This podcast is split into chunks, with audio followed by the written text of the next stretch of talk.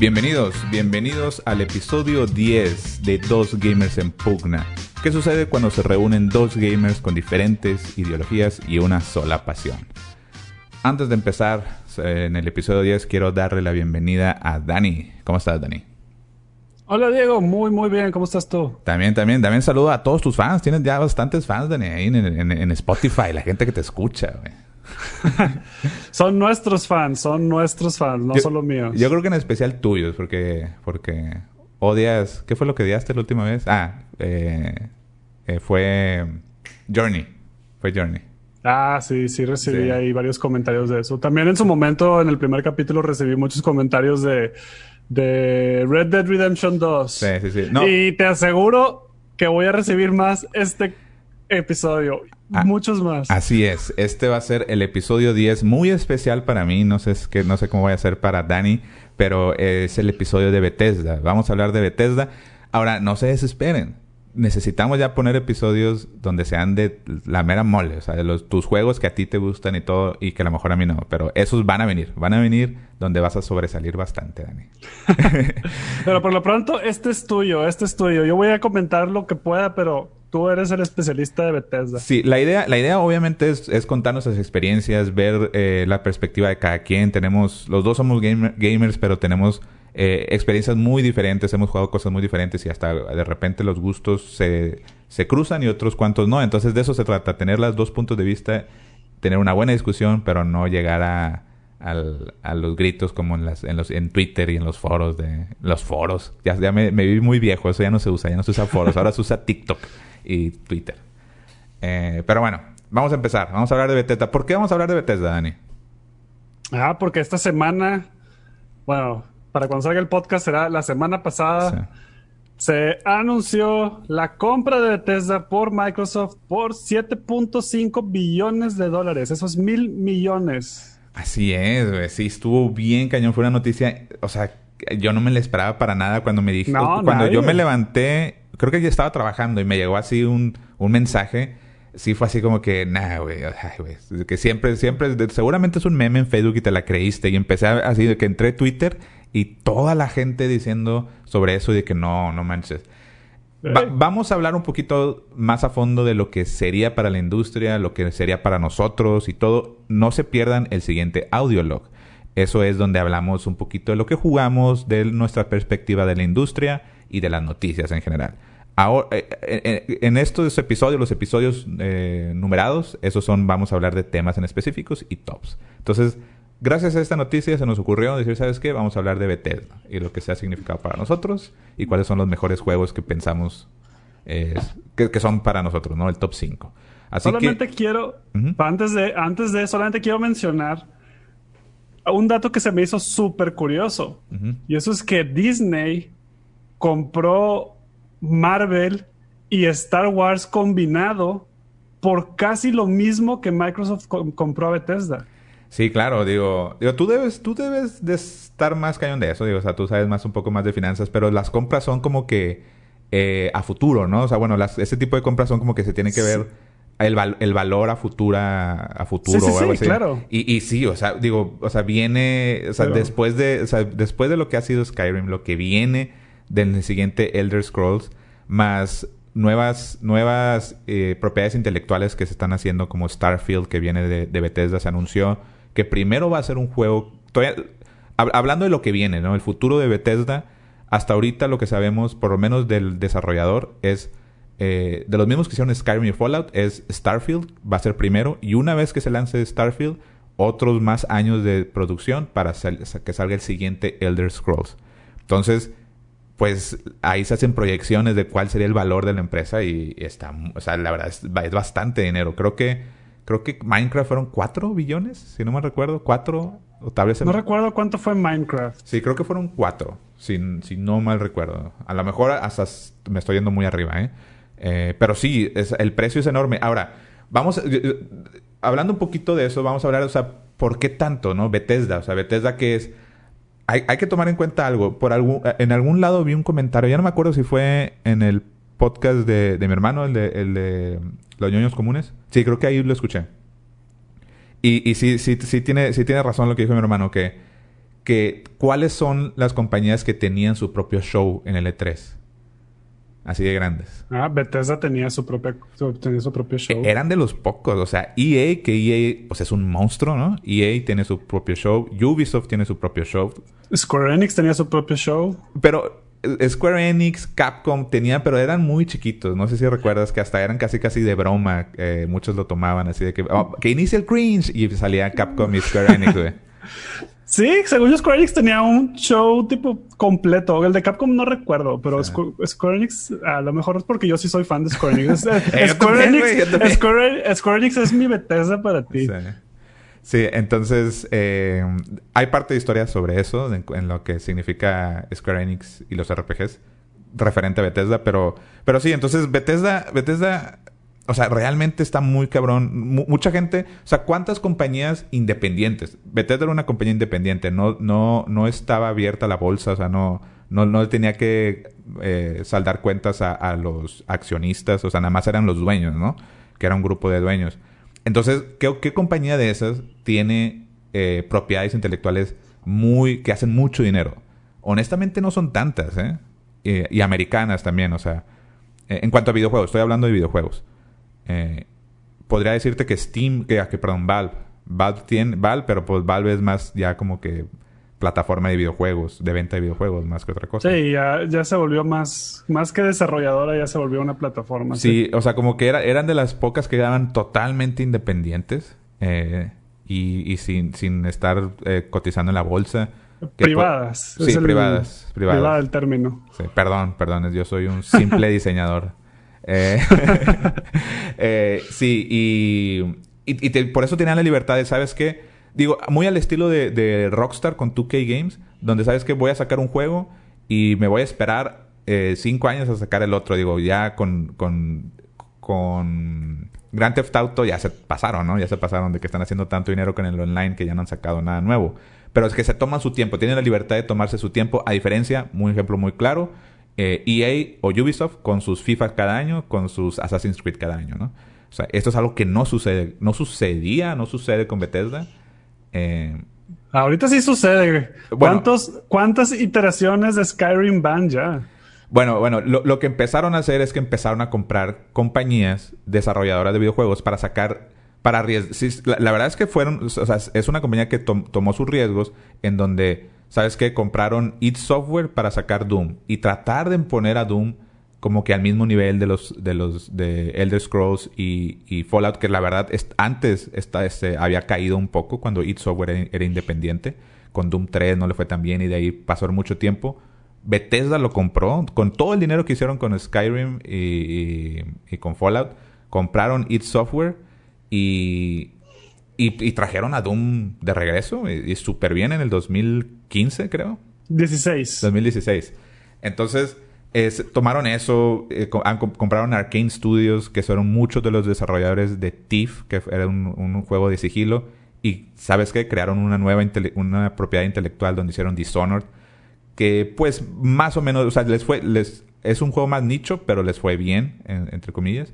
Eh, Wolfenstein es otro. Entonces, tiene, como que tiene muchas, muchas propiedades intelectuales muy buenas que les han ido bien, que le han dedicado su tiempo. Son de las, para mí, Bethesda últimamente ha tenido muchas críticas. Eh, yo creo que tú, tú eres alguien también que lo ha, logrado criticar en, Bueno, como que es, de la parte de que sabes que pues no hacen todo perfecto. Fallout 76 estuvo malo. Y tienes razón. Eh, Fallout 76 estuvo malo. Eh, no todos sus juegos han sido eh, excelentes o de la misma calidad que los hacían antes.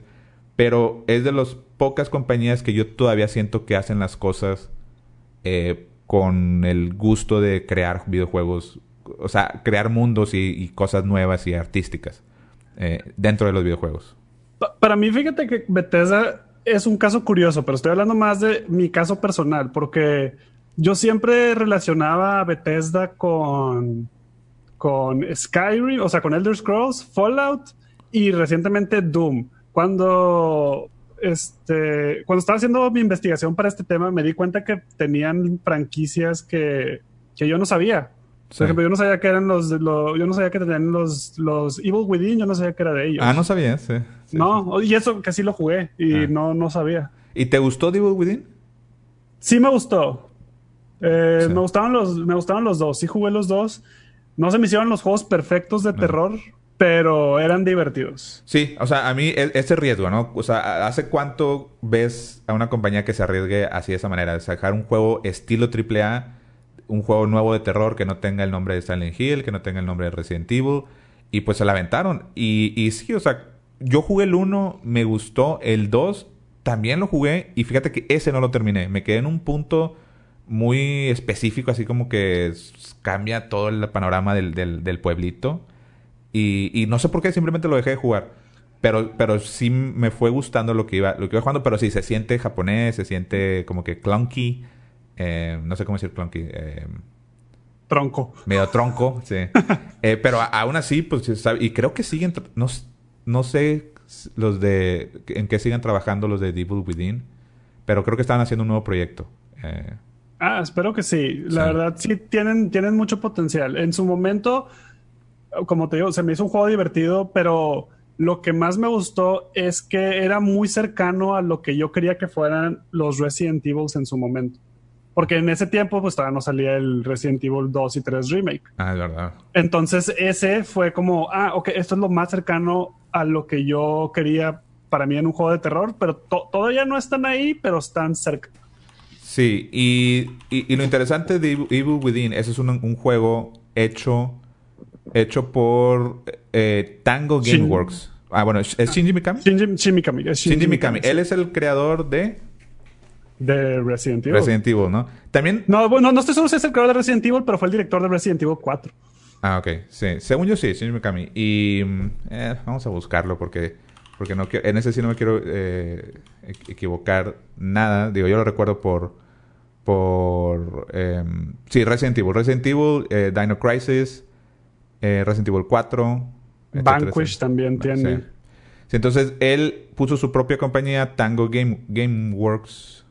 Y Bethesda compró a Tango Gameworks. De hecho, creo que primero trabajaron juntos. O sea, sabes que yo te lo publico, yo te doy dinero hicieron Devil Within y en algún momento, no sé si antes o después de que saliera Devil Within, lo compraron. O sea, compraron Devil, eh, Tango Gameworks y tienen, o sea, Bethesda tiene su compañía japonesa, ¿no?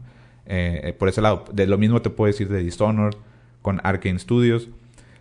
también de Wolfenstein, que es una propiedad de id Software, pero se la dieron a Machine Games, que es una compañía, europea, y creo que son dueños de Machine Games y Doom con id Software. Entonces, tienen bastantes, o sea, es un publisher Bethesda, y tienen bastantes compañías de videojuegos, aparte de su compañía de Bethesda que hacen Skyrim, hacen Elder Scrolls y Fallout.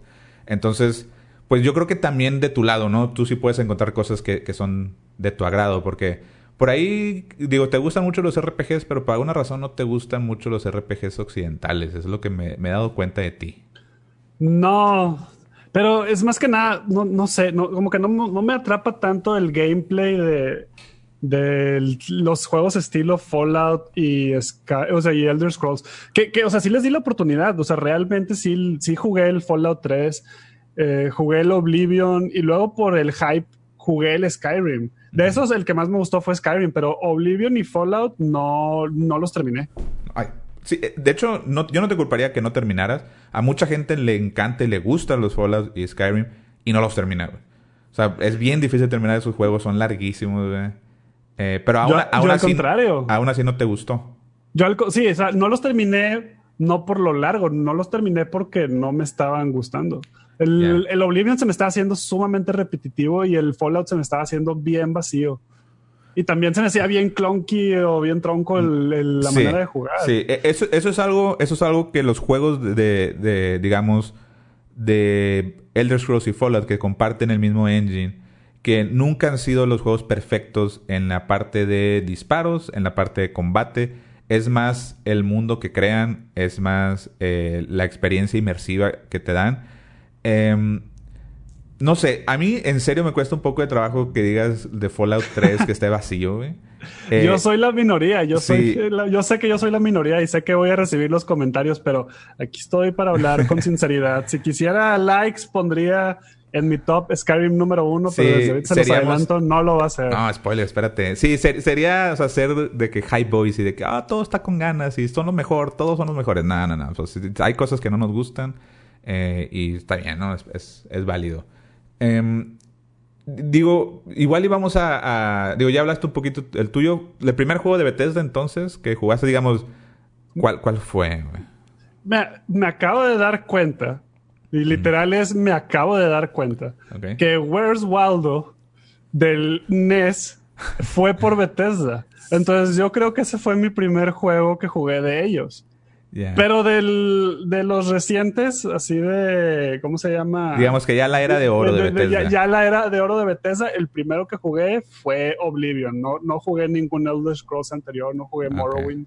Este, entonces fue Oblivion. Y pues mi primera experiencia fue que le, o sea, le di bien su tiempo yo creo que avancé como a la mitad o tres cuartos de la historia, pero se me hizo ya el, grado de repetitividad con las torres rojas esas, ¿no? Sí, los Oblivion Gates se llaman. Los Oblivion Gates, los Más Oblivion respeto, por favor. que todas, que todas sean iguales. Sí, sí, sí. Que dije, ay, ya, y lo dejé. Y, y, de hecho me acuerdo que tenía muchas maneras de, de explotar las mecánicas del juego. Claro. De hecho, en una de esas, en una de esas este, Oblivion Gates, me acuerdo que yo quería este, subirle de, el nivel de sigilo y había un enemigo un escalón arriba de mí o un piso arriba de mí. Pero si mantenías el botón, o sea, de la estancia de sigilo presionada, me acuerdo que hice eso, y caminabas tipo chocando contra la pared, solamente dejabas el joystick movido hacia adelante y atorado en la ah, sí, subías de nivel. Y subía, iba a aumentar, iba a subir. Y yo que hice eso de que le cambié a la tele, me, puse a ver la tele, pero nunca dejé de soltar el joystick. Y desde cuenta que terminé de ver el programa, lo que quieras, y le regresé y ya era un nivel altísimo. Sí, sí, e, es que en Oblivion metieron ese método, que era el método de tú juega y según lo que hagas es lo que va subiendo de nivel, tratando de hacerlo un poquito, digamos, darle un poquito de, de, lo mismo, inmersión. O sea, tomar, tomaron muchos riesgos. Digo, sí, sí te puedes ir a la clásica, ¿no? De que sabes que hago un RPG donde peleo, doy experiencias y asigno puntos, ¿no? Eh, como todos los RPGs japoneses, que todos son los pinches mismos. No, no te creas. Estoy, la verdad estoy, estoy exagerando. Eh, pero, eh, digo, han intentado varias cosas. En, en Morrowind sí tienes que asignar puntos. En Oblivion sí dijeron, ¿sabes qué? Si tú te la pasas saltando, vas a, subir en, en, acrobatics, creo que era. Creo que era ah, acrobatics. y, si te la pasas de sigilo, sneaking. Si, si peleas mucho con espada, vas a subir más espada. Que en, Skyrim así lo hicieron, pero lo, lo controlaron un poquito más.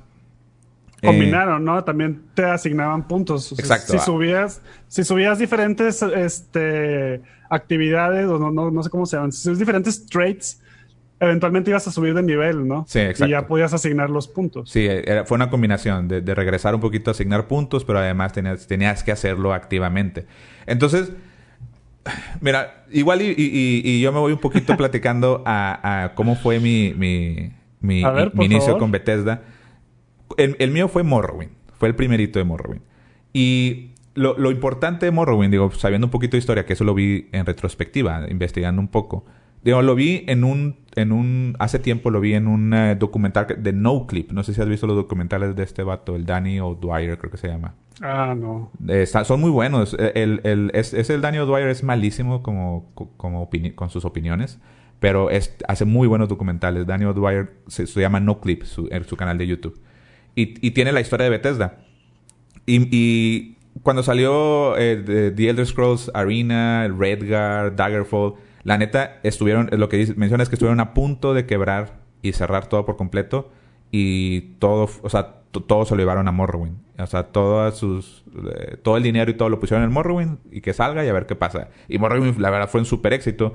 Y la razón por la que yo descubrí Morrowind fue porque yo jugué Zelda Ocarina of Time. O sea, jugué Zelda Ocarina of Time, me encantó lo medieval, la fantasía, el mundo abierto, entre comillas. Para eso para mí era el mundo abierto. Eh, y, y, yo quería más, güey. O sea, quería más, salió Majora's Mask y luego fue una espera grande y quería más. O sea, entonces ahí fue donde yo empecé a buscar de que quiero más juegos de esta manera, ¿no? Y estaban los RPGs japoneses, pero para mí no eran lo mismo. Digo, Zelda es japonés, pero era como que más el explorar, más el sentirte que estás en una cueva y, y matando monstruos y todo. Y en, en, su tiempo encontré Baldur's Gate, encontré Icewind Dale, que son juegos tipo RPGs por turnos occidentales, pero se ven desde arriba. Entonces, sí estaban padres, sí los jugué, me, me dieron esas ganas, o sea, cumplieron lo que estaba buscando de que fantasías, magos, guerreros, espadas, escudos, monstruos, arañas, bla, bla. Pero hasta que no encontré, para mí Morrowind fue lo que yo estaba buscando desde el 97, 6 que salió Zelda.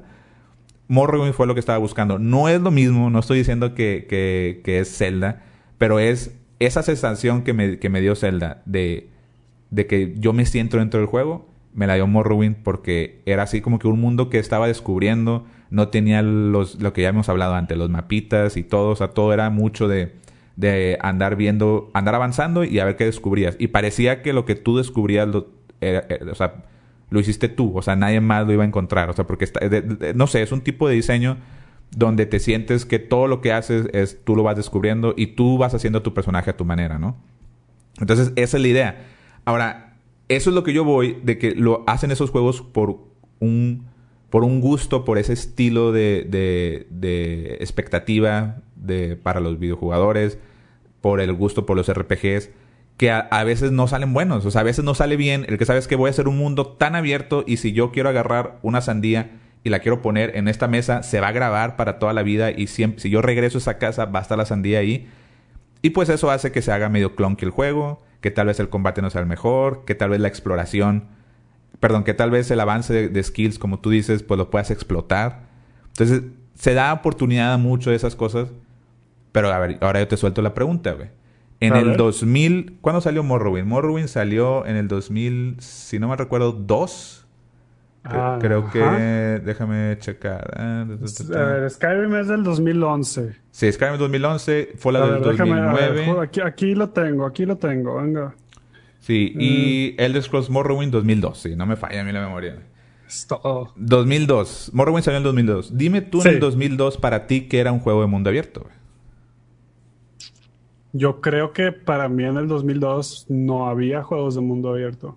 Exacto. O sea, lo más, lo más cercano eran los Zeldas, creo. Tal vez de que Wind Waker. Exacto, Dani. Exacto. Pero Wind Waker a mí me gustó mucho. Yo no tengo problemas con Wind Waker. Bueno, Wind Waker es, digo, no, no, sí, pero Wind Waker es pura agua y unas islitas, ¿no? Sí, eh, sí, esa es una crítica común. Que, es una crítica válida, güey. Sí, es una crítica común y válida. Tienes toda la razón. Yo creo que Wind Waker era. No estoy seguro si salió en el 2002, pero salió por esas épocas, porque el GameCube fue. Sí, salió en el GameCube. Y yo creo que eso fue lo más cerca. O los Final Fantasies. Sí, que tenían su overworld, o sea, su mundo así, eh, pero que todo estaba en chiquito, llegabas a, una ciudad y luego ya entrabas, ¿no?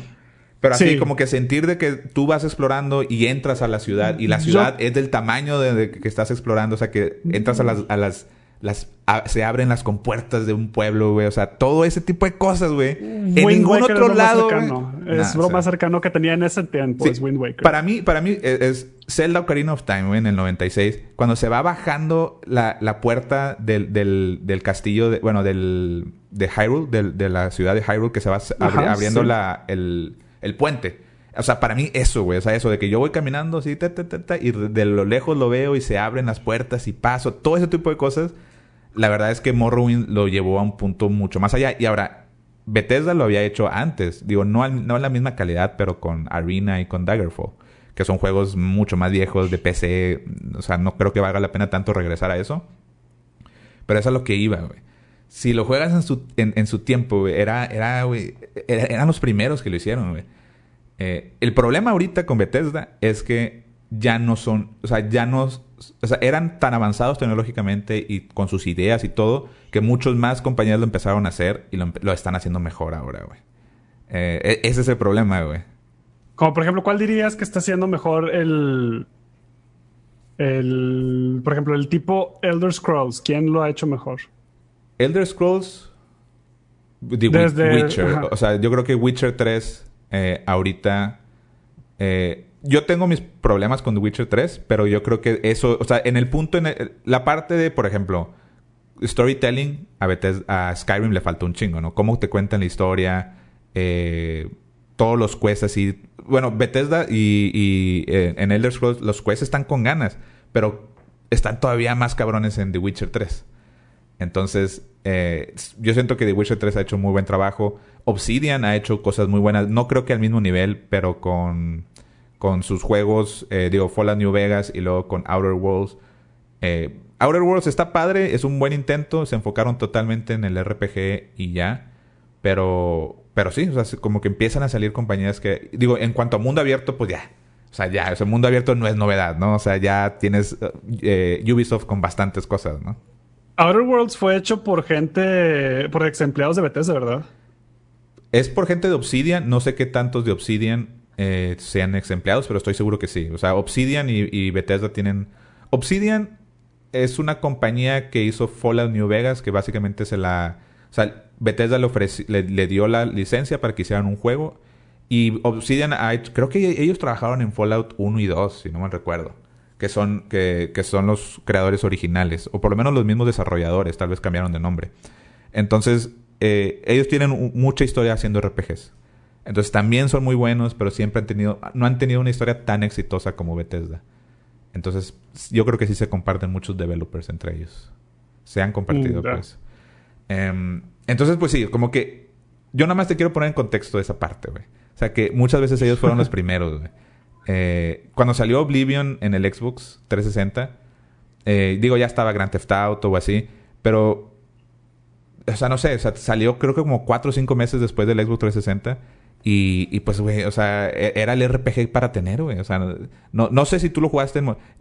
He visto un tren contigo, un poquito. Te, voy a empezar a, a, examinar psicológicamente. A ver, a ver, dale. Creo que los juegos que menos te gustan son los que juegas en retrospectiva porque, porque en la industria se dice o en el... En el eh, sí, o sea, en la comunidad se dicen que son buenos, güey. Entonces tú ya después de varios años los juegas y como que, ah, no es cierto, no está tan bueno. Ah, creo que no es el caso en todo. Porque, por ejemplo, yo sí me regresé a jugar todos los Final Fantasies. Ah, ok. Y, y sí me gustaron bastante. También, ¿cuáles? Los Devil May Cry también me regresé a jugarlos. O sea, ya estando el Play 3 me regresé a jugar los anteriores. Ya. Y, y, en el caso de, los Elder Scrolls, ¿regresaste o los jugaste en su momento? No. El Oblivion no lo jugué de lanzamiento, pero no fue de. No, no, o sea, fue dentro de la misma generación. Ah, ok. No me acuerdo exactamente cuándo, porque me acuerdo que me lo prestaron. O sea, fui a casa de un amigo y dije, ah, mira, es el Oblivion. He escuchado muchas cosas, pero como que eh, ando medio como que indeciso. Y fue que, ah, pues si quieres te lo presto. Pero no, no, no, me acuerdo con exactitud qué, qué tanto había, o sea, cuánto tiempo ya. Probablemente fue un año después, más o menos. Sí. No fue tan en retrospectiva. Con, con, con Oblivion, y Skyrim me pasó igual. Skyrim no lo compré también. Y también me lo prestaron este, después como de un año de que ya había salido. 2012 más o menos. Más o menos como 2012, sí. Híjole, sí, digo, está, eh, ¿qué, es lo que, bueno, vamos a hablar un poquito de lo negativo, ¿no? Digamos, en los juegos de Bethesda, bueno, a lo mejor, mejor, no sé si qué quieres decir, lo que no te gusta o qué es lo que, cuáles juegos te han gustado de Bethesda mejor, güey. Ah, pues esos estarán en el top. Ah, ok, ok. Sí, tienes juegos que te han gustado. Bueno, entonces vamos a hablar un poquito. Sí, sí, sí. No, no, no todo es malo. Ok, ok. Vamos a hablar un poquito de, de, de por, o sea, ¿qué es lo que no te llama la atención en esos juegos o qué es lo que no te ha gustado? Es que creo que lo principal es, es el gameplay. O sea, no me atrapa el gameplay. Puede que tengas un mundo espectacular, que sí lo tienen. Pero el gameplay tan, tan, tan tronco o sea, no, no, no me divierte tanto como... O sea, que, o sea, que el espadazo que das no se siente en el... O sea, no, no, no sientes que está causando impactos, o sea, se le baja la barrita de vida al malo de lo que quieras, pero o sea, no sientes el, no sientes el trancazo, el impacto, como tipo en un, como en un Dark Souls, vaya, que metes el trancazo y se escucha el plus y el mono reacciona y todo. Reacciona y todo. En, en como que no, no siento eso en el combate no sientes de un Fallout. Digo, de un Fallout, de un Elder Scrolls. Sí, sí, o sea, sí, eso, eso sí estoy totalmente de acuerdo. O sea, el combate siempre ha sido una parte débil del juego.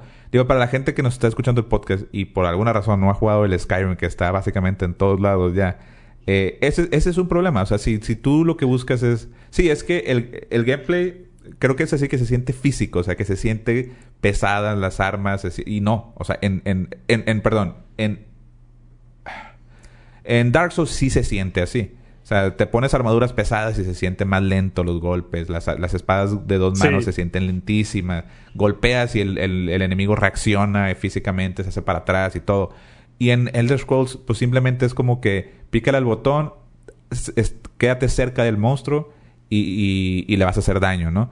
Entonces, yo lo que te puedo decir, lo que te puedo decir es que con mods eso cambia un chingo, güey.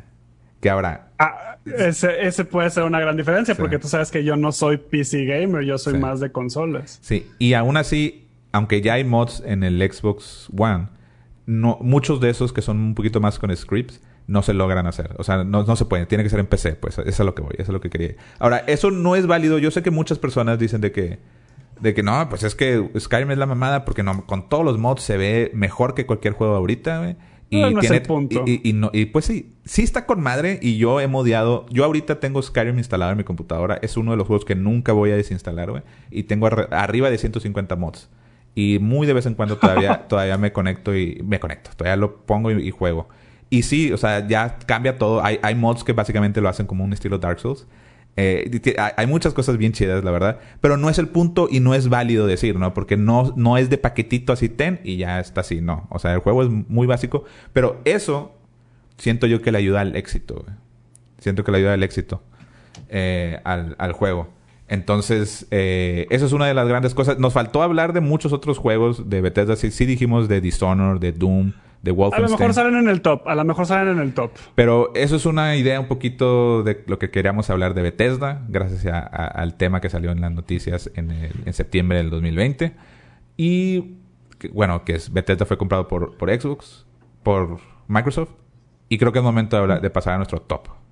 Para más como reacciones o nuestras expectativas de qué es lo que significa la compra, asegúrense de checar el audiolog. Así es, así es. No, no, se pierdan el audiolog eh, unos días después de que salga este podcast.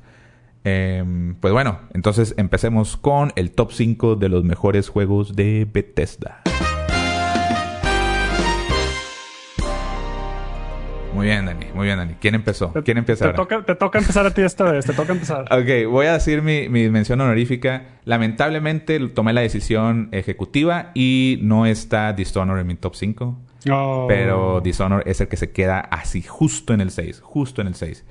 Em, en mi número 5, top número 5 es Morrowind. Morrowind es eh, es uno muy importante, es el que ya lo mencioné bastante sobre, sobre lo que significa para mí, por lo que estaba buscando. Pero a mí lo que Morrowind me gusta es que es, o sea, la libertad. Lo, importante de Morrowind es un juego muy viejo, todavía lo pueden conseguir en PC. No sé si lo pueden conseguir de otra manera en una, en una consola actual, pero en PC lo pueden conseguir sin problema.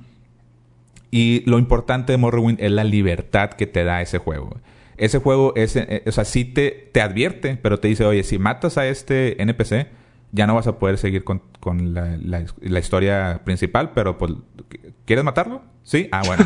Y te deja, güey. Y se acaba, güey. Ya no puedes avanzar. Y puedes matar a todo mundo los que quieras. Puedes irte a hacer quests en el orden en el que tú desees. El mundo es, es, es, Dieron tanta libertad que se rompía el juego. Entonces, eso es lo chingón del juego. Yo jugué varias veces y donde pues, maté a un güey que resultaba que era un viejito que después, muy adelante en la historia, resultaba que era importante que tenías que ir a pedirle una llave, una cosa así, y pues ya mamaste. O sea, ya no podía seguir. Entonces, de que, ah, bueno, volví a empezar. Y ese fue el primer juego que yo sentía. Y también las magias. Tenía un sistema de magias bien cabrón donde podías tú combinarlas a tu manera y podías hacer estupideces. O sea, podías hacer saltos así de yardas enormes y casi casi volabas. Era un juego muy libre, que, que rompía mucho, pero eso es lo que le hacía bien divertido. Por, eso es mi top 5. Ya en los futuros ya se perdió, ¿verdad? Eso, o sea, ya no daban tanta libertad. Si intentas matar a un NPC importante, ya no te dejan. No te dejan. O sea, lo, lo, lo, bajaron ese tipo de libertad. Las magias las quitaron para, para, para Skyrim. Ya no podías tú crear tus propias magias y mezclarlas. Yo mezclaba así de que una bomba, güey. Así de, en Morrowind. Y en Oblivion también se podía todavía, donde decías de que, ¿sabes qué? Hago una, un Fireball, pero que Fireball con ice y que los congele, pero que también con veneno y que sea de que lo avientas y explote en el área donde, o sea, todo eso tú lo podías diseñar y creabas unos, te costaba mil de maná, ¿no? O sea, no podías hacerlo tan fácil, pero tú podías, tenías mucha libertad y lo fueron bajando para hacerlo un poquito más amigable con, con más personas. Por eso Skyrim, aunque no tiene todas esas libertades y es un poquito más cerradito, vendió muchísimo más. Pero Morrowind fue la base de todo y me encanta y no lo puedo quitar de mi top 5. Eso es Morrowind. Perfecto, mi top 5 entonces. Tristemente creo que no hay mención honorífica esta vez. ¿Por qué, güey? Hay un chingo de juegos. Ahí va. pudiera tener una mención honorífica, pero no, no, no quiero repetir franquicias ah, porque a, diferencia, a diferencia de The Elder Scrolls, que cada iteración es muy diferente, ahorita con mi top 5 que es Dishonored 2, Ah, Siento que entre Dishonored 1 y Dishonored 2 no hay tanta diferencia como para poner, ah, mención honorífica Dishonored 1 y luego Dishonored 2 y luego, no sé, en, caso de que, en caso de que hubiera un 3, lo, número 4, Dishonored 3, como que no me quiero ir así, me quería meter solamente uno por franquicia y se pudiera meter Where's Waldo, ese lo pasé. Oye, una cosa, ¿no jugaste Prey? no, nunca jugué. Ah, ok, Prey. El último Prey. Eh, más o menos. No, sí está chido, pero es muy para fans de Bethesda nada más. Pero bueno, entonces el tuyo es Dishonored 2. El mío es Dishonored 2. Me ah. Sí me gustó. Se me hizo un buen juego de sigilo. ¿Por qué el 1 y no el 2? Ah, fácil. Porque el 2 elimina muchas de las cosas tediosas que tenía el 1. Mm, mm. Sí. Por ejemplo, uno, este, creo que el sistema de, el, para empezar tenía es un juego que reiniciaba mucho, ¿no? Porque, o sea, tiene muchos quick saves y de que te ven, yo lo quería hacer 100% sigilo, ¿no? Entonces, de que te ven y luego, no, pues quick save y así, o quick load. Y eliminó mucho la tediosidad de eso, el 2. También eliminó de que si quieres este, en combate, hacerlo que no sea letal. En el 1 no se podía. Si iniciabas combate era de que ya es para matarlo o corre. En el 2 era, ya, podías, era noquearlo en combate y seguir tu, tu, tu run no letal. Ya. Entonces, aunque se me hacen juegos similares, siento que el 2 eliminó muchas de las cosas que hacían al 1 un poco tedioso. Aún así que el 1 también me gustó. Sí. Y también me gustó el hecho de que pudieras escoger a, Emily como personaje. Y de hecho, el 2 yo lo jugué con esta Emily. Con Emily. Sí, ah, digo, yo no metí Dishonored, pero Dishonored a mí me gusta mucho. Digo, de, regresando, ya ven muchas veces que hablo de, los juegos de sigilo. Y de hecho, tú lo jugaste más recientemente, los dos. Sí, lo jugué creo que este año, de hecho. Sí. los dos, me compré un paquete que tenía el 1 y el 2. Sí, y yo muchas cosas no las, no las recuerdo tan perfecto porque los jugué en su tiempo. Y pero sí, o sea, a mí, a mí me gusta mucho eso del juego de sigilo. Es, es su manera de hacerlo, ¿no? O sea, tienes que, que ser de, de, que, de a prueba y error. De que lo intentas, no, ah, bueno, me regreso. Y lo intentas, ah, bueno, me regreso. Pero, pero sí, Dishonored, y es un Dishonored es un juego que puedes conseguir ahorita en el PlayStation 4 y en el Xbox One. Dishonored 2, Dishonored 2. Y yo siento que es un, es una muy, es una, es un, es un muy buen juego. O sea, digo, o sea, si, lo único es que te guste el sigilo, ¿no? Si no te gusta el sigilo, ni para que le, le, intentes. De hecho, me sorprende, me sorprende que tú no lo hayas metido siendo tan fan del sigilo. Pero, pero puede, puedes jugarlo este, a tu manera. Puedes jugarlo de sigilo puedes jugar matando a todos. O sea, esa es tu, tu, opción. Y también no es un juego que te quita muchas horas, ¿no? O sea, sí respeta un poco tu tiempo, ¿no? Sí, dura como unas 15 horas más o menos. Está chido. Creo que, creo, creo, que poquito menos. Sí, entonces si, si tienen ahí, si está baratillo, pues la verdad siento yo que vale la pena. Yo lo conseguí en Amazon a 250 pesos. Ahí está, güey. No, sí vale la pena entonces. Ahí dense una chance si tienen el tiempo y la cantidad de dinero. Y viene incluido el primero. Ah, nice. Con madre. Con ganas. Eh, pues bueno, ahí está. Ahí está. Entonces, el, tu top 5 es Dishonored, eh, Dishonored 2. El mío es Morrowind. 2. Eh, mi top 4, mi top 4 es Fallout 4.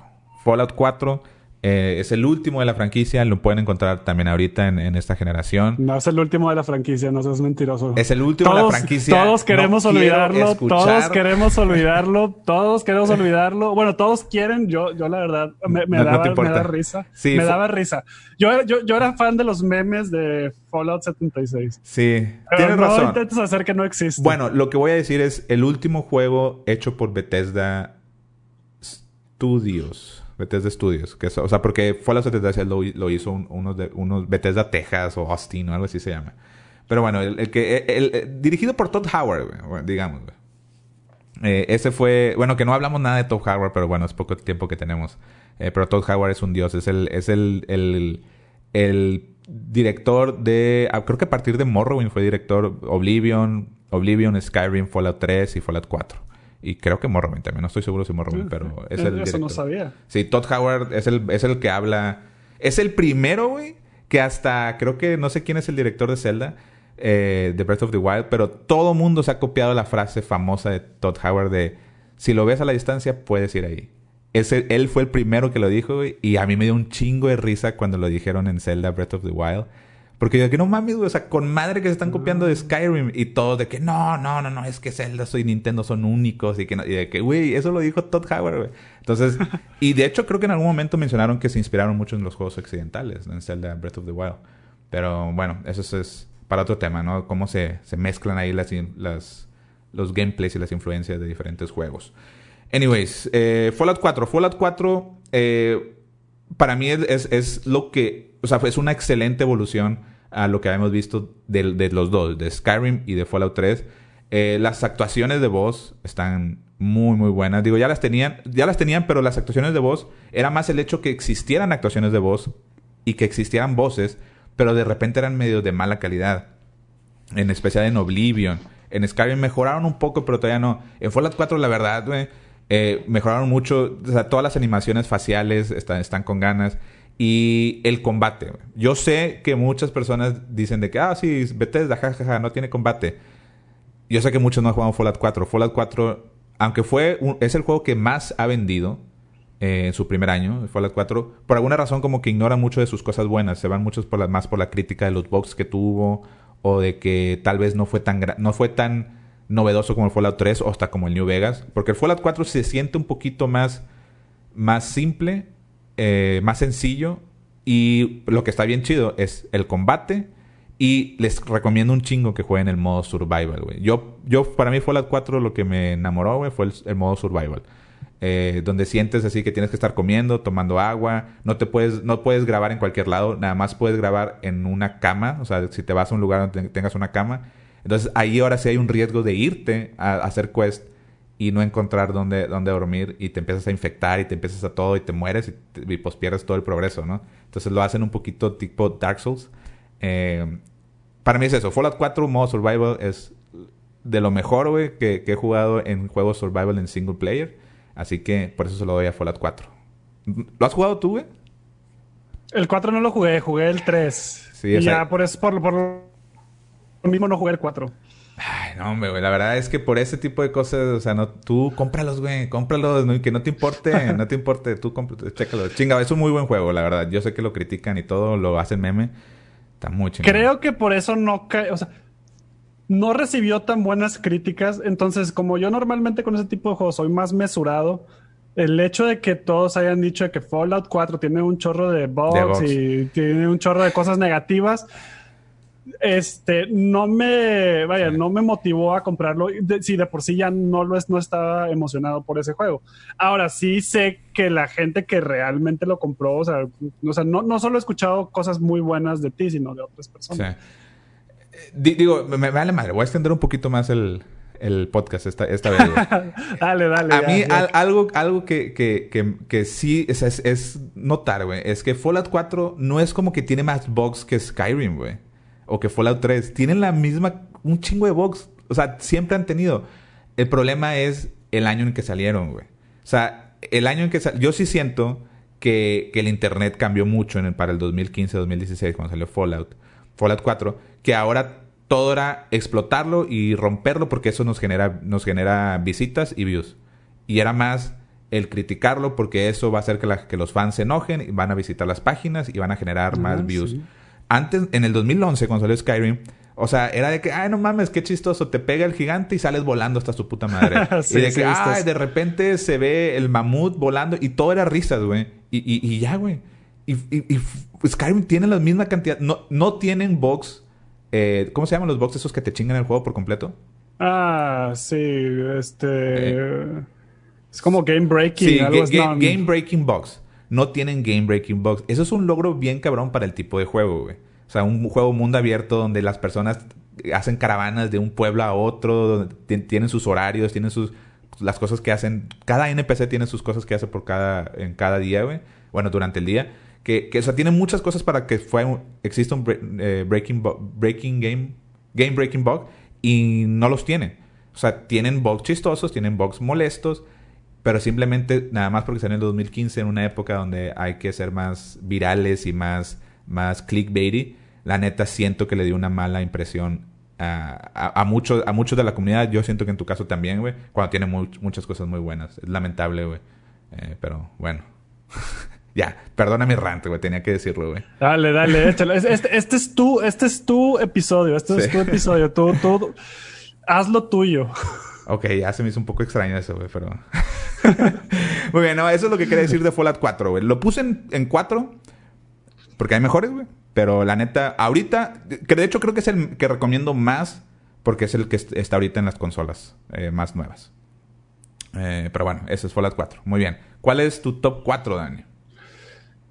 The Evil Within. Ay, la madre, güey. Ok, ese yo no lo puse, güey. A ver, digo, platicaste un poquito, güey. Eh, yo no terminé el juego, así que cuenta, cuenta un poquito de por qué. también recuerda, o sea, muy apenas completé la lista de cinco juegos, entonces está, muy, está, muy limitado, está, muy está muy limitado, este, está muy limitado los juegos que, que, podía escoger. Pero sí, The Evil Within, pues básicamente es lo que yo, yo lo, que yo quería después de este de cómo estaban siendo, o sea, los Resident Evil, o sea, que, que yo este, soy, era muy fan y pues después de que se empezaron a convertir en juegos de acción, este, siento que The Evil Within me dio lo más cercano a una experiencia que yo quería en su momento, como lo dije cuando estábamos hablando en el tema. Tiene visuales muy, muy padres. Tiene momentos de tensión que me gustaron bastante, donde realmente te entra ese miedito de survival horror. Sí, sí, sí. Sí, tiene, tiene monstruos bien, bien creativos. Ahora, que Ajá. Digo, ¿cuál crees, por qué crees que no fue, digamos, el éxito enorme, no sé, como, por ejemplo, Outlast se llamaba así, como un poquito más virales como Outlast o como em, esos, juegos de miedito así que se hicieron muy virales, güey. O sea, ¿qué crees que, es lo negativo del juego, güey? Yo creo que lo que tiene, no que sea negativo, también tenía un gameplay medio tronco, definitivamente, y tenía como que secciones de sigilo que la verdad muy innecesarias porque no estaban tan bien desarrolladas. Este, yo creo que la diferencia de los Outlast y Amnesia y todos esos, este, va más por con que en eso, en, en, los de Outlast y Amnesia, no tienes como que armas, entonces como que te sientes más impotente, entonces como que siento que es mejor o causa mejores reacciones mm. para ver a los youtubers o a los streamers. Que a final de cuentas eso hoy en día creo que afecta mucho la popularidad de un juego. Güey, Among Us y Fall Guys. Exacto. Claro, claro que exacto, afecta. Exacto. El Among Us se volvió popular gracias a, los streamers. Sí. Sí, tienes eh, razón. Creo que eso, eso afectó mucho. O sea, es un buen juego con una, una, historia y cosas de miedo y todo, pero simplemente no tiene esa viralidad de los tipos Outlast o Amnesia. Sí. O sea, el primer capítulo de, de, del Evil Within si estás impotente, tienes al mono cojeando y lo que quieras, y te persigue el mono y se sí te tensiona y o sea, me tocó ver ponérselo a, este, a un amigo y desde que ah, todo tenso. Pero ya después de que te dan un arma, ya, o sea, cambia las cosas completamente. Ya te sientes como que un poco más seguro. Y David Within te da armas ya de que una ballesta explosiva y todo. sí, te da bastantes accesorios, según yo. te da bastantes accesorios. Entonces ya no se vuelve como que como que tan popular para ver reacciones. Que a final de cuentas es lo que se vuelve popular en, Twitch, o sea, ver a la gente asustarse. Sí, claro. Sí, en YouTube y ya en TikTok y todo ese pedo. Sí, digo, lo puedo entender, lo puedo entender. Digo, eh, es, a fin de cuentas siento que muchos de los juegos, por lo menos de los últimos que han sacado en, en estos años Bethesda, muy difícil. Ah, no, sí, sí tengo unos cuantos. Los que podría decir que, sabes que no te los recomiendo, o sea, esos si los compras no lo vas a disfrutar. O sea, Devil Within, sea lo que sea, o sea, es un juego que es, disfrutable. Eh, Dishonored, hasta Prey, eh, obviamente Fallout, bla, bla, bla. Los que sí no recomiendo son los Rage. No hablamos de esos juegos que lo intentaron. Ah. Intentaron una franquicia estilo Borderlands, Fallout, una cosa así. Un, digamos, más acción post-apocalíptico. Y ya intentaron Rage 1 y Rage 2 y la verdad... Eh, eso, entonces eh, en cuanto a... Mi razón era de que fuera de los Race, yo creo que muchos de estos juegos que recomendamos o que estamos poniendo en nuestro top, la verdad, valen la pena, güey. Valen la pena. O sea, no está tan nicho de que me gusta a mí nada más, pero sé que es malo. No, güey. O sea, son buenos juegos, güey. Fíjate que con los Rage jugué el uno nada más en demo. Ajá. y no me encantó así como que para comprarlo. Y el 2 sí le tenía altas expectativas porque ya era después de que habían hecho Wolfenstein y Doom. Entonces dije, dije, ah, a lo mejor con Rage 2 ya aprendieron, pero no. Sí, no, estuvo más o menos. Pero bueno, voy a pasar a mi top 3. En el top 3 yo puse Doom del 2016. Eh, lo, todo, es ese sí es un juego. no voy a querer hablar mucho, te siento que a lo mejor lo vamos a hablar un poquito más eh, después. Pero simplemente, eh, si quieres un juego. O sea, e, es un excelente juego de disparos que modernizó sin saber que podía suceder eso, modernizar eh, los juegos de primera persona single player. O sea, de que uno solo, si no estás en combate, no estás en multiplayer. Después de lo tedioso y de lo cansado que se hizo Call of Duty. Eh, y pensando que la única evolución que iba, íbamos a tener en todo este tiempo había sido Halo y ya no íbamos a tener nada más siento que Doom, básicamente, Doom en el 2015 es lo que Halo hizo en el, en el 2001. O sea que encontró la manera de hacerlo bien divertido, bien rápido, eh, de rejuvenecer los, los juegos de primera persona de disparos single player. Muy chido. Sí, yo me acuerdo específicamente que cuando lo vi por primera vez, en, no me acuerdo si fue en un E3, pero cuando lo vi por primera vez se me hizo bien genérico y dije, ay, se me hace que no va a estar, no va a estar bueno. Pero luego después empezaron a salir cosas así como de que, y, cosas bien sencillas, es de que no te vas a rellenar en automático la vida, es de agarrar health pickups. Y es de que, ok, está bien, y luego es de que, y ya no vas a necesitar recargar. Y es de que, ok, se me hace que ahora sí estás, o sea, como que tienes la idea. Y fue cuando ya me empezó a llamar la atención. Sí, yo creo que todo ese sistema, bien, bien, como que ah, ya en retrospectiva dices, ah, pues qué fácil, güey, o sea, estuvo con madre, pero el hecho de pensarlo y idearlo para mejorar el gameplay, de que tienes habilidades que si matas a los monstruos te recuperas vida o si matas a los monstruos de cierta manera te recuperas armas y eso continúa y continúa tu el loop de rapidez y de pelea y pelea y no te detengas y no te detengas, ve por otro, ve por otro, ve por otro hasta que se acabe digamos el nivel. Eso eso esa estuvo con madre, güey. O sea, yo no me lo esperaba para nada. Yo esperaba que fuera lo mismo de siempre, güey. Y muy muy chido, sí. Doom no, no te puedes equivocar, equivocar con ese juego. el, eh, eh, el, del, el del 2016 y el que salió este año. Fue este año, sí, ¿verdad? Doom, Eternal, sí. Ahí está. ¿Cuál es tu top 3 entonces, Dani? Mi top 3. Aquí estoy seguro que no vas a estar de acuerdo y estoy seguro que es cuando voy a recibir comentarios. A ver, a ver. Skyrim. Me, sorprende que lo tengas, güey. sí, es más, estaba. Consideré ponerlo en el 4 y poner The Evil Within antes. Sí lo consideré ah, y por un tiempo estuvo en mi lista. Por eso, sí, pero luego después de pensarlo y reflexionarlo, fue que no, sí está bien, voy a poner eso. No sé qué, Skyrim tiene que ser el 3. Ok, ok. Eh, o sea, no, o sea cuenta tú, cuenta tú. No, no, no, malinterpretes, no malinterpretes. Sí me gustó el juego, sí me gustó el Skyrim. De hecho, sí te lo terminaste, ¿no? La historia principal. Sí lo terminé. Ah, de hecho, viniendo, viniendo del Oblivion yo no me esperaba nada de Skyrim y realmente sí hubo momentos donde me atrapó. Ya. Sí, porque la verdad el mundo está súper bien hecho y también, o sea, al igual como en Breath of the Wild, digo, sé, que sé que tomó muchas bases de Skyrim, este, o sea, tienes el mundo para explorar desde el principio. Sí. Y a mí me gusta eso, me gusta de repente nada más ir caminando y de repente, ah, una cueva. Y dices, ah, pues bueno, voy a entrar a la cueva. Sí. Y te encuentras algún ítem así importante, así de que, no sé, una armadura chida, o y dices que, ah, mira, qué padre. Sí. Y, así te lo Perdón, a ver, sí. Ya, no, no, perdón, no, O sea, si, si quieres, sigue, sigue diciendo. O sea, es que quería complementar que, que esa es la parte. Esa es la parte muy chingona de, de, los juegos de Bethesda, ¿no? O sea, donde, donde el explorar te da, te da eh, premios, ¿no? O sea, siempre te dice, ¿no? De que, ah, sí, vamos a, recompensarte por explorar. Pero muchas veces se siente tedioso y se siente repetitivo. Y aquí se siente con una recompensa porque encuentras no nada más eh, equipo, que está chingón, güey, que te encuentras equipo. Y casi siempre te encuentras equipos mejores porque así está diseñado el juego. Sino también te encuentras historias, güey.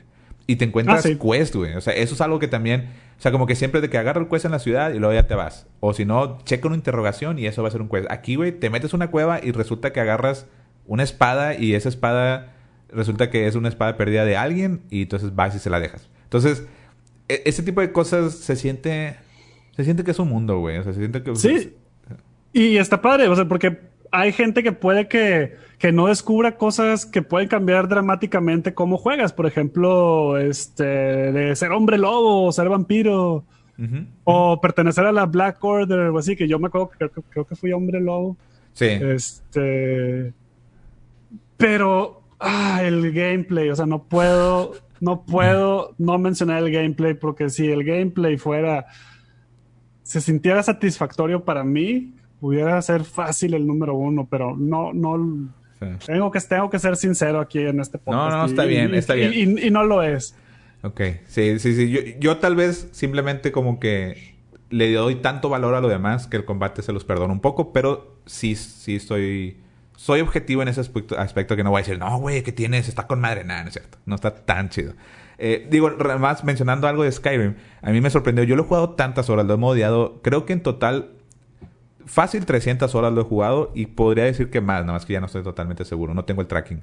Pero, por ejemplo, cuando te haces vampiro yo lo jugué, jugué la historia de vampiro, me hice vampiro y todo. De hecho, la primera vez lo jugué sin, sin ser vampiro y luego la siguiente ya me hice. Y algo que nunca supe, y me dijo un amigo que yo le recomendé Skyrim, le dije, ¿sabes qué? Cómpratelo de este Edwin. Saludos a Edwin. Eh, le, di, le dije, cómpratelo, está con madre y todo. Y el vato se clavó un chingo, güey. Y luego me dijo de que, eh, güey, hiciste lo del sol. Y yo, de que, qué chingados, de qué pinche sol. De que sí, de cuando es vampiro, que sale un texto que te dice que con esta flecha y este arco, si tiras al sol, güey, de que no sé qué. Y pues de que saqué mi arco, saqué la flecha, ya siendo vampiro con una, un arma especial, le tira al sol y se quita el sol, güey. Se, se, hace de noche. Y ya no, o sea, llega un punto al final donde ya puedes tú simplemente dispararle una flecha al sol y, y se hace oscuro para ser vampiro con madre todo el tiempo. Y yo nunca supe de eso, güey. O sea, después de que, ah, chinga, a ver, chequé un video en YouTube de que, ah, no mames, sí se puede, güey. O sea, ese tipo, ese tipo de cosas están con madre, güey. Y así hay muchas historias que pueden contar de cuando te topas a un esqueleto ahí borracho tirado con su con su cerveza así a los lados y que chinga se murió esperando a alguien mientras tomaba. Cositas así, ¿no? Skyrim está muy chido. creo que explicas bien el por qué está en tu tercero y no está en primer lugar. Eh, muchas, gracias muchas gracias por, por, ser, por ser objetivo y comprensivo. Sí, no, ya, ya, tuve mi época cuando era más joven donde era un pinche terco, pero he cambiado. pero bueno, entonces ahí está, esos fueron nuestros top 3. Nuestro top 2 eh, mi top 2 es Fallout 3.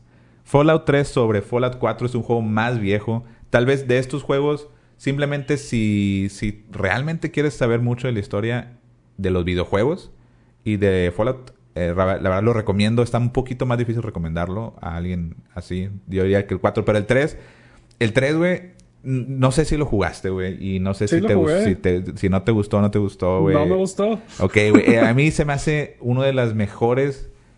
De los mejores inicios de un videojuego, güey. Ningún juego, güey, me había, hecho sentir que realmente era el, personaje que estaba dándole, güey. O sea, que se toman el tiempo de estar en un mundo... Digo, Fallout es un, es un mundo postapocalíptico.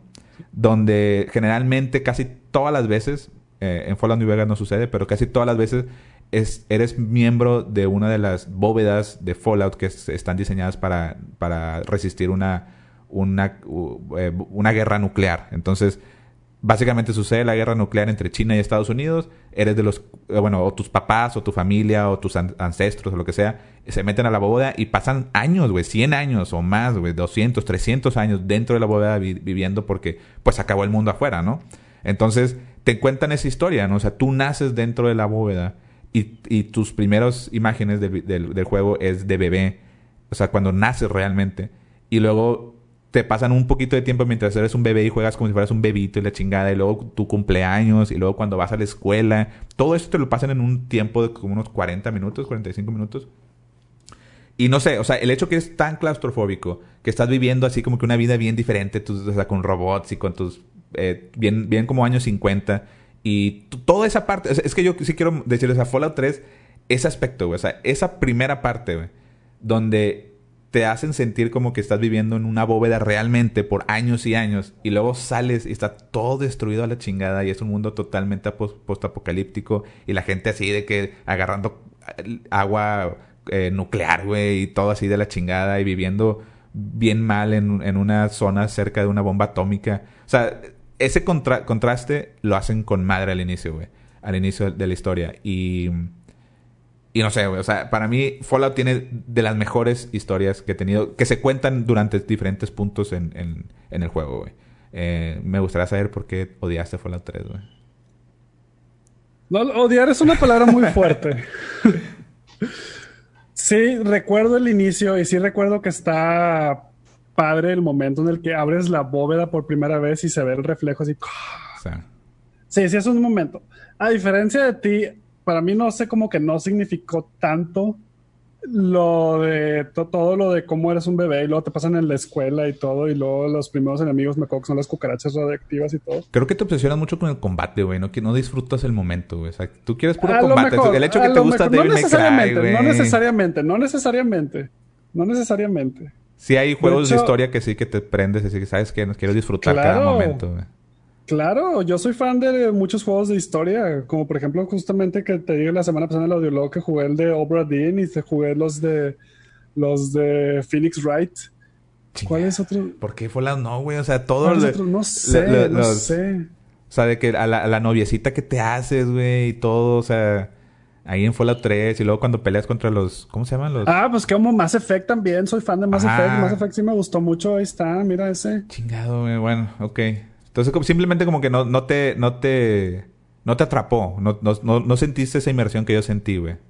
No, no la sentí, no sé por qué. No sé si venía en un momento donde es de que ya sácame de la bóveda. Pero no, o sea, o sea, a final de cuentas, X, o sea, esos momentos no, no me molestan. No, realmente no me molestan. Se, todo es, sí, es en el combate, porque es que estoy pensando en un ejemplo. Bueno, va, Halo.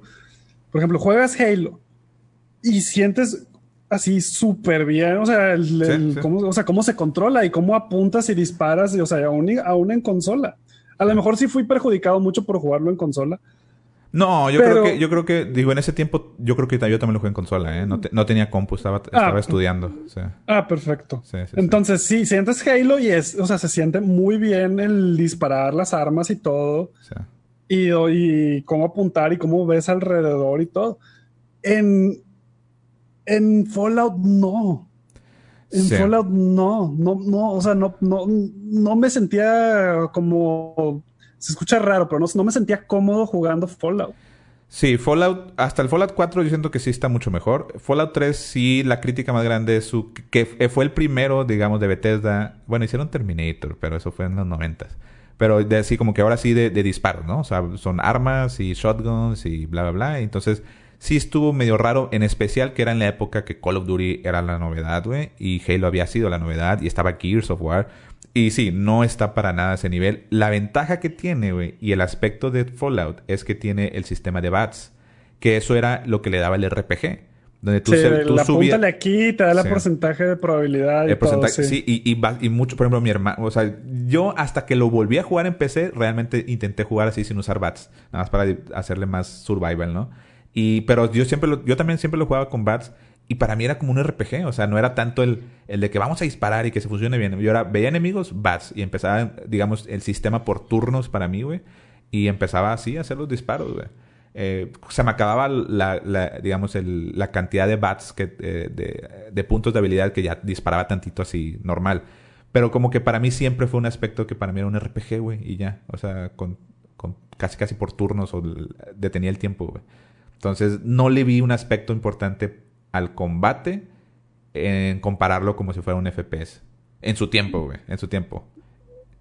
Yo lo estaba viendo así, como un, más como un first person en, vez de un, de un RPG. Este, pues sí. Pero bueno, además de eso, digo, Fallout también tiene unas historias muy buenas. O sea, te encuentras cuevas así con donde un niñito es el chingón de, de la de la comunidad, te encuentras unas otras bóvedas donde clonaron gente, clonaron a un solo güey, todos se llaman Gary.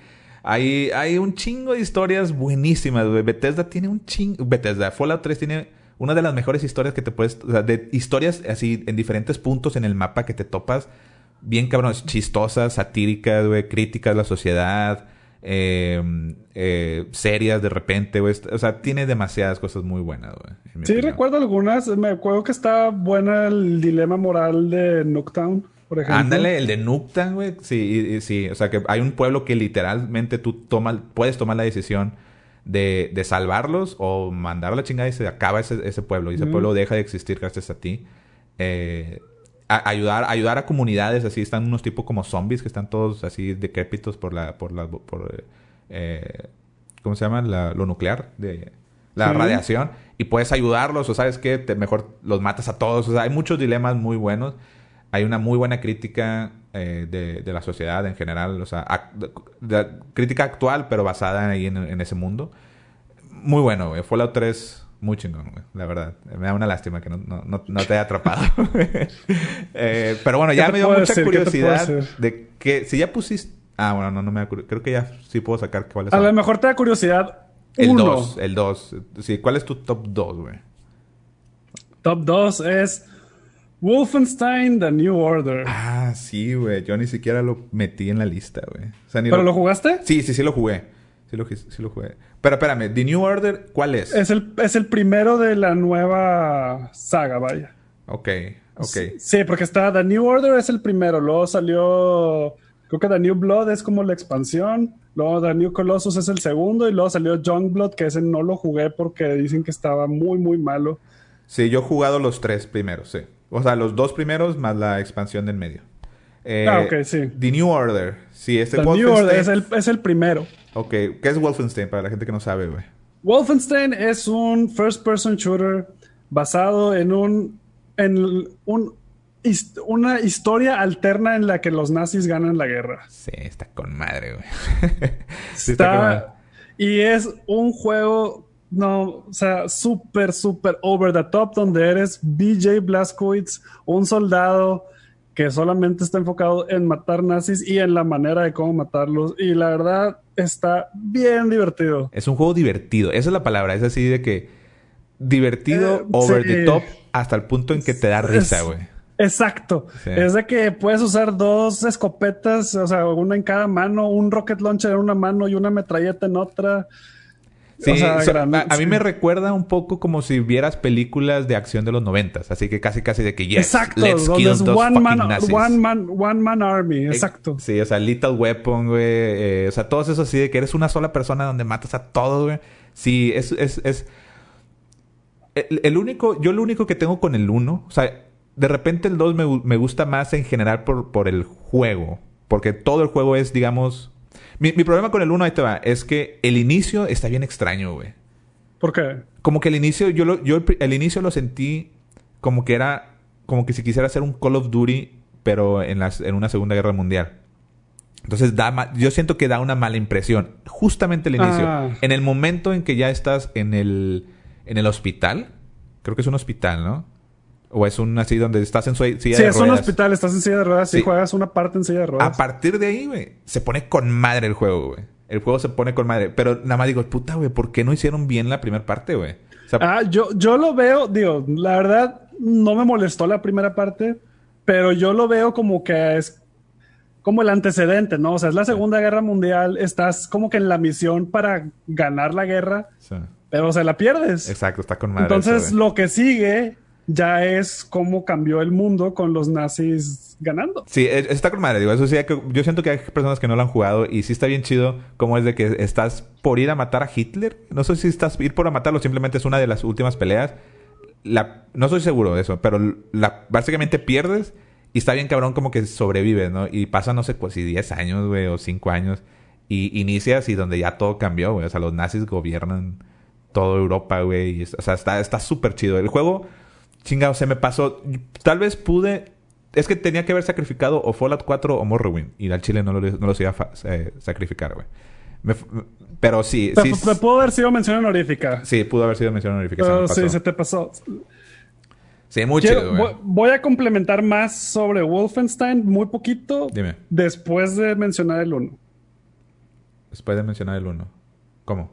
Después de mencionar ah, okay, el 1, voy a complementar tantito lo de Wolfenstein. Va, va, va. Muy bien, perfecto. Entonces vámonos ahora sí, al final, el top 1. Va, top 1. El, top 1 ya lo hablamos, digo, ya lo hablamos. El, fue el top 3 de Dani. El mío fue, el mío es el top 1, es Skyrim. Claro. Skyrim, sí, definitivamente ese para mí es un juego... Eh, es uno de mis juegos más importantes de toda mi vida. Literal lo puedo decir. O sea, hay unos cuantos. Puedo decir Zelda Ocarina of Time es uno, güey. Eh, un segundo, o sea, un segundo es, es, Skyrim. Hay muchos más, digo, hay unos cuantos más, pero Skyrim para mí es uno de los más importantes de mi vida. Eh, es, para mí es el juego. Eh, si quieres poner inmersión en el juego, sale Skyrim, güey. O sea, ¿cuál es el juego así para mí más inmersivo que se ha hecho hasta la fecha, güey? No es The Witcher, güey. The Witcher te sientes que estás viendo una historia, güey. En Skyrim sientes que tú eres la historia, güey. Y tú estás viviendo una historia, güey. Y eres parte de una guerra, eres parte de una de un de, de una cultura olvidada, güey. Eres parte de, de, los dragones, o sea, para mí eh, eh, estás interactuando, estás jugando, sí, hay problemas con el juego, sí, ya tal vez se siente un poquito viejo, pero la idea de, de que tú estás viviendo esa historia está chingoncísima, güey. Y Skyrim es un juego de mundo abierto con muchos quests por hacer y vivir diferentes líneas, no líneas de tiempo, sino diferentes questlines y diferentes decisiones que tomar para el mundo, que es, que es en esa zona es Skyrim, el mundo es, bueno, el continente se llama Tamriel. Eh, muy chingón ese juego, todavía lo, recomiendo, así ahorita se lo recomiendo a todo mundo, güey, está bien cabrón, jueguenlo. Top 1, Skyrim. Eh, ¿Cuál es tu top 1, güey? Yo creo, porque estaba entre dos de la misma franquicia, pero creo que se lo tengo que dar a Doom Eternal. Ah, más que el uno, güey. Se me hace que es más que el No, no siento. Que hay tanta diferencia. no siento que hay tanta diferencia, exacto, pero. Mm. Creo que en su momento me impactó más el uno, porque de, plano no sabía qué esperar. O sea, tenía tenía expectativas moderadas y las acabó superando por demasiado que me encantó. Ya, sí. Pero creo que objetivamente, o sea, aún así que ya sabía lo que iba en el Doom Eternal, objetivamente creo que es un mejor juego. Creo que sí le subió los decibeles al, al Doom, o sea, aumentó, o sea, todo lo bueno del Doom está en el Doom Eternal y más. Sí. Pero Doom 2016 causó una, un mayor impacto, pero objetivamente Doom Eternal es un mayor juego total. Con cualquiera de los dos que vayas, no puedes equivocarte. Sí, e, e, está muy cabrón. Yo lo, lo, lo único que le puedo... Digo, no, no, no, es, no es ninguna... algo negativo, sino está con madre. Es que el juego es difícil, güey. El juego es difícil. Hay muchas dificultades. Pero le, puede, le puede bajar la dificultad, güey. Entonces, eh, aún así, en, a, mí, ¿sabes algo que me impactó del Doom Eternal? No me acuerdo qué tanto tenía en el Doom original, pero es las partes de plataforma, platforming, o sea, de que tienes que estar saltando y, moviéndote ah, rápido y todo. A mí me gustó, güey. No sé si, a ti te molestó, ¿no? Pero a, mí me gustó. No, para nada, no. Y, y, Doom Eternal le agrega muchos, o sea, le, agrega mucho, muchas mecánicas de movimiento que hacen que la plataforma, que el platforming esté aún mejor o más fluido o más padre o más como que secciones así y, e incluso se las agregan a los escenarios de combate. De combate, sí. Que sí, que pongan así como que en inglés se llaman monkey bars, que ponen barras para que el Doom Slayer se cuelgue. Se y, cuelgue y siga avanzando. Y siga avanzando y pueda voltearse y disparar y todo. Sí, está muy cabrón. O sea, el Doom básicamente son, son áreas de combate, una por otra, una por otra y un poquito de exploración. Pero en cada área de combate, o sea, te, la, te diviertes un chingo, güey. Te diviertes un chingo porque estás... O sea, te van saliendo monstruos y monstruos y monstruos. Y luego un güey con araña, un, tipo araña. Y luego un pinche güey que parece caballo y te anda persiguiendo. Y simplemente tienes que estar moviendo constantemente, güey. Disparando, tirando bombas, granadas. Es un pinche... Es un desmadre, güey. Está pinche. Es adrenalina. O sea, la verdad es un juego que te sube la adrenalina, adrenalina cañón. Sí, sí, sí. Y te sientes como un campeón cuando pasas un escenario. Y luego, algo que tiene el Doom Eternal bien chido es. No, ¿cómo se llaman? Como que la, hay unas gates, como que se llaman Slayer Gates, creo ah, que se llaman que te... Son retos, ¿no? son gauntlets. ¿Cómo se dice gauntlet en español? Me choca que seamos tan pochos.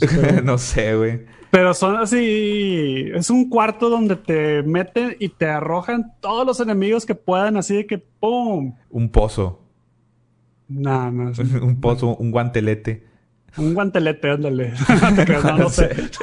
No, sé. Sí, pero son desafíos, ¿no? Son como desafíos. Sí, son desafíos donde te meten a un cuarto y así te arrojan todos los monstruos, pum. Y luego, cuando pensaste que ya mataste a todos, no, ahora unos más difíciles que no te han salido en la campaña. Y ahora de pum, pum, pum. Así. Y son de los mejores momentos del juego. Sí. Yo, yo, yo, lo que sí es de que sí siento que es para gente que le gusta la dificultad. O sea, siento que si lo pones en easy, como que ah, perdería un poco. No, no siento, o sea, sí, yo no lo juego en la más difícil, lo juego una abajo. Ok. O sea, digamos, lo juego una abajo. Sí. sí o pues sea, digamos, es, eh, normal, difícil y muy difícil. Tú lo jugaste en difícil. Sí, sí, exacto.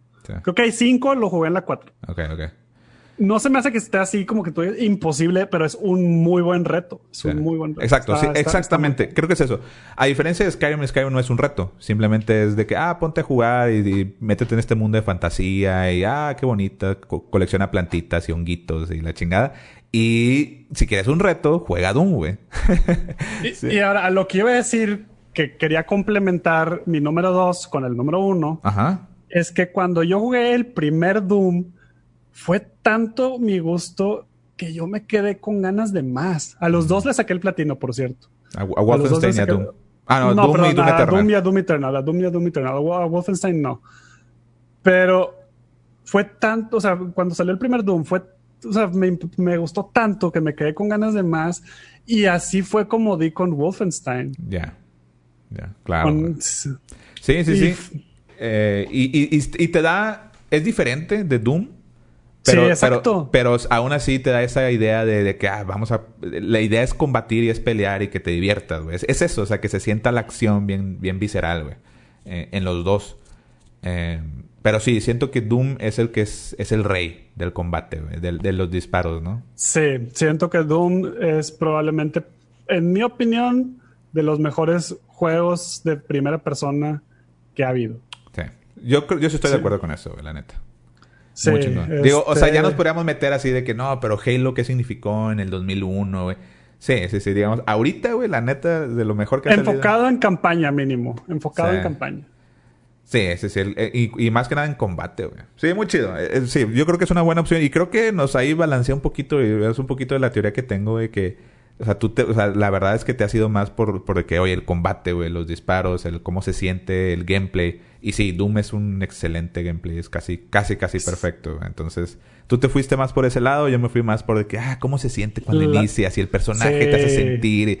Y ya, me sentí un poquito. Es por eso, es por eso, es por eso el inicio. Ya Diferentes ideologías, somos diferentes mentalidades. Sí, sí, sí. Aunque me quiera alejar, güey, de, de mi, de mi mis ideas de diseñador y de que, ah, sí, es que tengo sentimientos, siento que caigo en eso a final de cuentas, güey. Eh, pero bueno, muy bien. Ahí está, ahí está, eso fue nuestro top. Díganos qué pensaron, están de acuerdo, qué les parece, jugaron o no jugaron algunos, güey. ¿Les gusta este tipo de tops para recomendarles eh, como recomendaciones si se ponen a jugar juegos? Lo que sea, por favor, díganos, eh, platíquenos todo esto en las redes sociales. Eh, nos encontramos en Twitter, en Instagram y en Facebook. Eh, ahí estamos activamente, ¿verdad que sí, Dani? Es correcto, como dos gamers en pugna en las tres redes sociales. Ese es el número dos, gamers en pugna, o nos pueden mandar un correo a dosgamersenpugna.gmail.com. Así es, así es. Eh, muchas gracias a toda la gente que nos escuchó, en especial a ustedes que se quedaron hasta el final. Son los mejores. Dani, muchas gracias. Muchas gracias, Diego. Nos vemos. Nos vemos en el episodio del Audiolog eh, y después ahí durante las redes sociales, si quieren saber cuál va a ser el siguiente tema para hablar, eh, síganos por ahí porque ahí lo vamos a decir eventualmente durante la semana. Es correcto. Muy bien, muchas gracias y nos vemos en el siguiente episodio. Hasta luego.